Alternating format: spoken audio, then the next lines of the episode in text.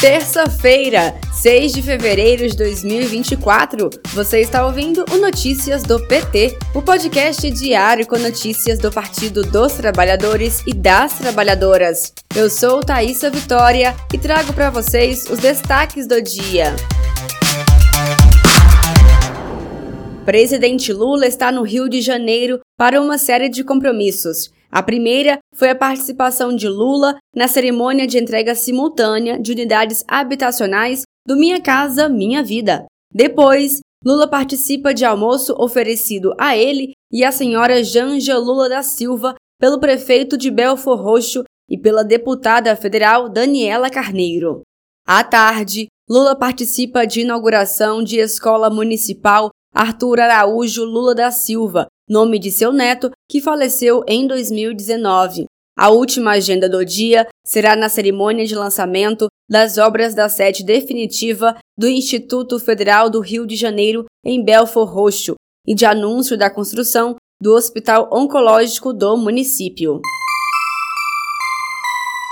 A convite do ex-presidente do Uruguai, Pepe Mujica, a presidenta nacional do PT, deputada federal Gleisi Hoffmann, participou de celebração dos 53 anos da Frente Ampla. A Frente Ampla é uma coalizão formada por partidos da extrema esquerda uruguaia e governou o país durante 15 anos, por três mandatos presenciais consecutivos, de 2005 a 2020. Para mais informações, acesse as redes do PT em pt.org.br. Na abertura do ano legislativo, o presidente Lula prevê que o PIB crescerá mais de 2% este ano.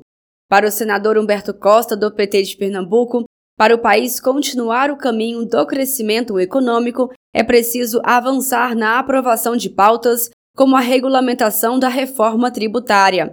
Para o líder do PT no Senado, Fabiano Contarato, do Espírito Santo, é importante que os trabalhos do legislativo sejam focados em quem mais precisa, sem polarização, sem ódio e com diálogo.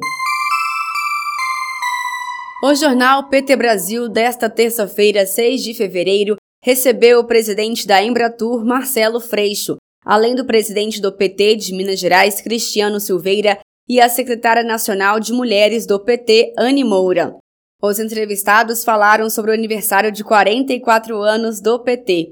As entrevistas completas você ouve no podcast da Rádio PT no Spotify.